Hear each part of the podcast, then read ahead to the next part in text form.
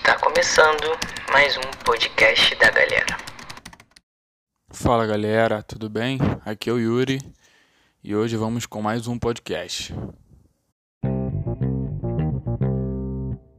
Então abre aí a tua Bíblia em Daniel capítulo 1, versículo 17.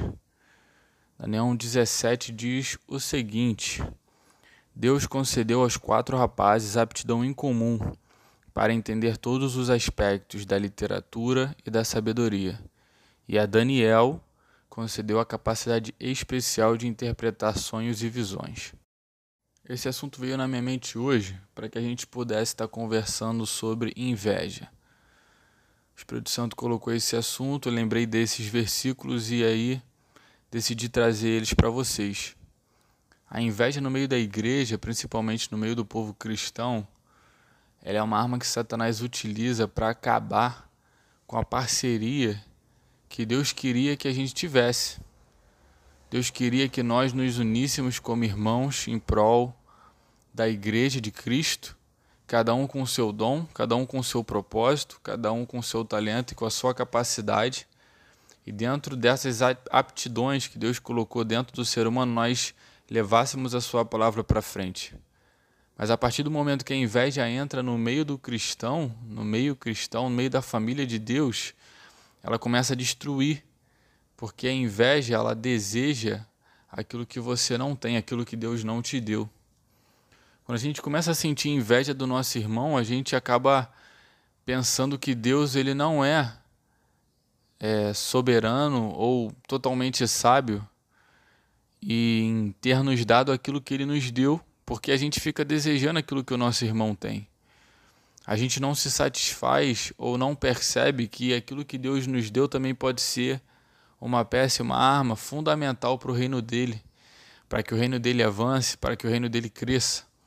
E a gente não se contenta com isso. Então a gente diz que Deus ele não sabe o que ele está fazendo. Esse é um primeiro aspecto. Se a gente conseguisse entender que Deus ele quando planejou cada ser humano, ele colocou um, um propósito específico no coração de cada um para a gente cumprir, levar à frente, para que a gente fosse fiel a Ele, tanto no muito quanto no pouco. Se a gente conseguisse entender isso, pô, então o reino de Deus ele voaria, ele estaria lá na frente. Nós não é, guerrearíamos contra nós mesmos, mas na verdade a gente perde muito tempo tentando desejar aquilo que o outro tem. Aí a gente olha para a história de Daniel e dos três colegas, e eles foram fiéis tanto, quando, tanto quanto Daniel a não se dobrarem diante da oferta do rei. Mas, especificamente a Daniel, Deus deu o dom de interpretar sonhos. Diante da atmosfera ali da Babilônia e tudo que estava acontecendo, aprove a Deus, dentro da sua soberania, dar essa aptidão a Daniel conceder isso a ele. Imagina então se os três amigos de Daniel, Ananias, Misael e Azarias, tivessem tido inveja de Daniel.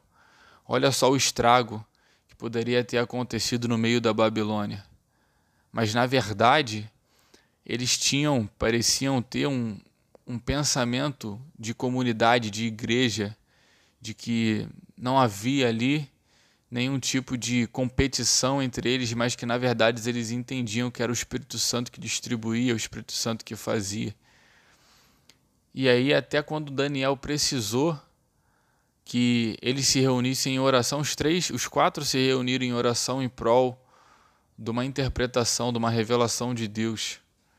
Olha só que coisa sensacional, como as coisas fluem. Imagina se tivesse tido inveja no meio deles um tentando derrubar o outro, como teria sido muito mais difícil. A gente também não pode esquecer que quando os três amigos estão lá diante da estátua de ouro do rei Nabucodonosor, é, Daniel não estava nesse momento, mas os três estavam e eles não se dobraram diante da estátua. Eles tiveram uma experiência com Deus tão extraordinária quanto Daniel teve que foi passear com o quarto homem dentro da fornalha. Foi uma decisão difícil, foi, mas a gente não pode esquecer que Deus ele está conosco, que Deus ele continua com a gente, que Deus ele deu capacidade para que nós pudéssemos cumprir o propósito dele. Então, cara, não vamos sentir inveja. Vamos entender aquilo que Deus quer para a gente. Vamos entender o nosso espaço dentro do reino de Deus. Vamos olhar para o nosso irmão e fazer com que a capacidade dele se desenvolva mais ainda, assim como a nossa também. Amém? Essa é a palavra que eu tenho para vocês hoje. Que a gente possa estar em oração em prol disso, que vocês possam ter em mente que quando Deus ele institui a igreja, ele não botou, ele não botou todo mundo como olho, ou todo mundo como cabeça, ou todo mundo como mão. Mas ele fez com que fôssemos diferentes justamente em propósitos, diferentes em propósitos justamente para que o todo pudesse fazer com que a igreja avançasse, para que um pudesse ajudar o outro interligado pela ação do Espírito Santo e tendo Cristo como cabeça ou guia de todas as coisas. Então não sinta inveja do teu irmão, não sinta inveja pelo que ele tem, pelo que ele já viu que Deus pode fazer através da vida dele. Busque em oração, através da, da presença do Espírito Santo na tua vida, aquilo que Deus quer fazer através de você e aquilo que ele te preparou para você fazer. E seja excelente. Amém? Fica com Deus, pessoal, que essa palavra possa crescer e frutificar no coração de vocês. Amém.